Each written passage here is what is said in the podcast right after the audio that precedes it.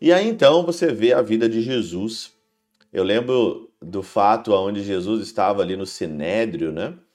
E aí então um dos guardas ali então deu uma bofetada na face de Jesus, né? E aí então Jesus fala para ele, né? É, por que você está me batendo, né? Se eu falei alguma coisa de errado, né? É, e se eu não falei nada de errado, então por que, que você me bate, né? Em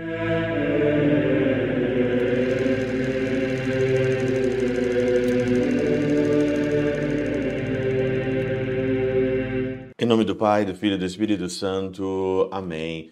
Olá, meus queridos amigos, meus queridos irmãos, nos encontramos mais uma vez aqui no nosso Teós, Viva de Coriezo, Percor Maria, esse dia 3 de março aqui de 2023, na nossa primeira semana da nossa quaresma, a nossa caminhada aí nesse tempo quaresmal até nós chegarmos aí na Páscoa.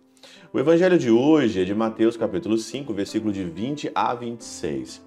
E o que mais me chamou a atenção aqui é algo que acontece praticamente aí quase todos os dias da nossa vida, né? Nós pecamos muito contra os outros, contra os irmãos.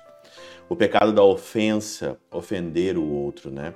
E isso acontece muito no ambiente familiar, acontece isso no, muito no ambiente de trabalho, acontece também no ambiente da igreja, discussões, pessoas que não se entendem. Aqui no Evangelho, no versículo 21, diz o seguinte: Não matarás. Mas o Senhor não quer só que você fique não matarás, mas o Senhor quer que você seja perfeito. Então ele conclui: Quem matar será condenado pelo tribunal. Eu, porém, vos digo: todo aquele que se encolerizar com seu irmão será réu em juízo. Quem disser ao seu irmão patife será condenado pelo tribunal. Quem chamar o irmão de tolo será, é, será aqui condenado ao fogo do inferno. Aqui na nossa tradução da Catena Áurea, é, diz o seguinte aqui, tem algumas palavras diferentes que ajudam muito na nossa meditação diária. Diz o seguinte, não matarás, e quem matar será submetido ao juízo do tribunal. Pois eu digo-vos que todo aquele que se irá contra o seu irmão será submetido ao juízo do tribunal. E o que chamar raca, presta atenção na palavra raca, né? A seu irmão será condenado pelo sinédrio. O que chamar louco será condenado ao fogo do inferno. Que palavra é essa aqui, raca, patife, né? E aí então o pseudo Crisóstomo, ele diz o seguinte assim: Assim como ninguém que tem o Espírito Santo pode chamar-se vazio. Do mesmo modo, ninguém que conhece a Cristo pode ser chamado de vazio. Mas se a palavra raca significa vazio, né? Patife, ou aqui na tradução vazio, né? Significará o mesmo que raca. Diferencia-se, no entanto, quanto ao fim com que se dizem essas palavras. Como é que qual que é o fim quando você xinga o irmão, quando você fala mal do irmão? Raca era uma palavra comum entre os judeus, aos quais a pronunciavam não por ira ou por ódio, mas por algum movimento vão. Diziam-na, enfim, para expressar confiança que injúria. Mas talvez se diga, ora, mas se não foi dita em razão de raiva, por que, que então é pecado? Então a palavra aqui não é em razão de raiva. Mas por que, que o Senhor então está dizendo que é aqui pecado e você vai para o inferno? Diz aqui, é pecado porque se a diz com o desejo de disputa. E aqui que está o problema, disputa. Por que, que você humilha o outro? Por que, que você diz o outro, né? Em questão de humilhar, não de edificar.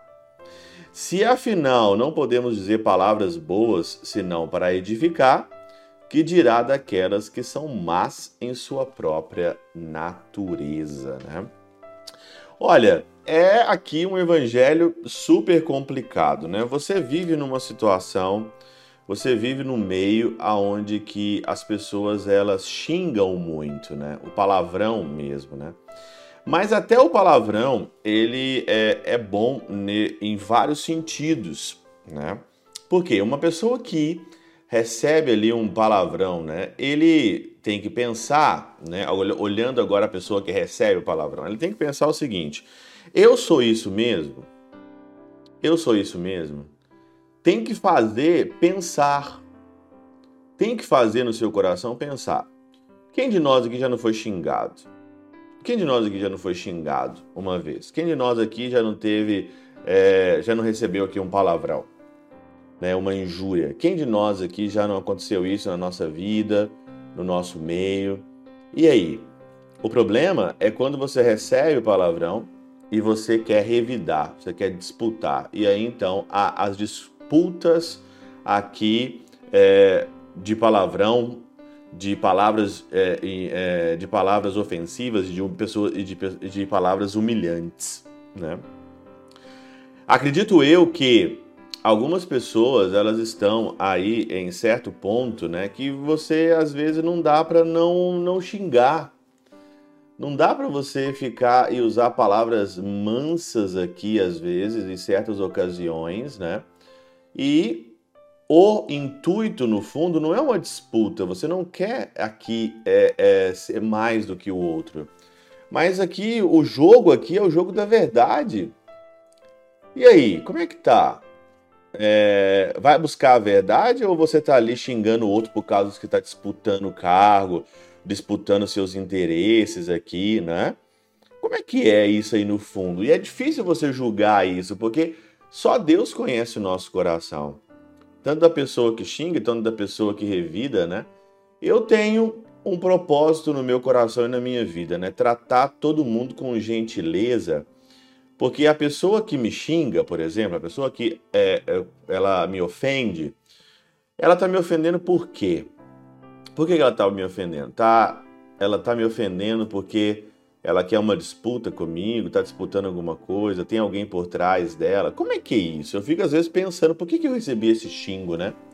E aí então você vê a vida de Jesus. Eu lembro do fato onde Jesus estava ali no Sinédrio, né? E aí então um dos guardas ali então deu uma bofetada na face de Jesus, né? E aí então Jesus fala para ele, né? É, por que você está me batendo, né?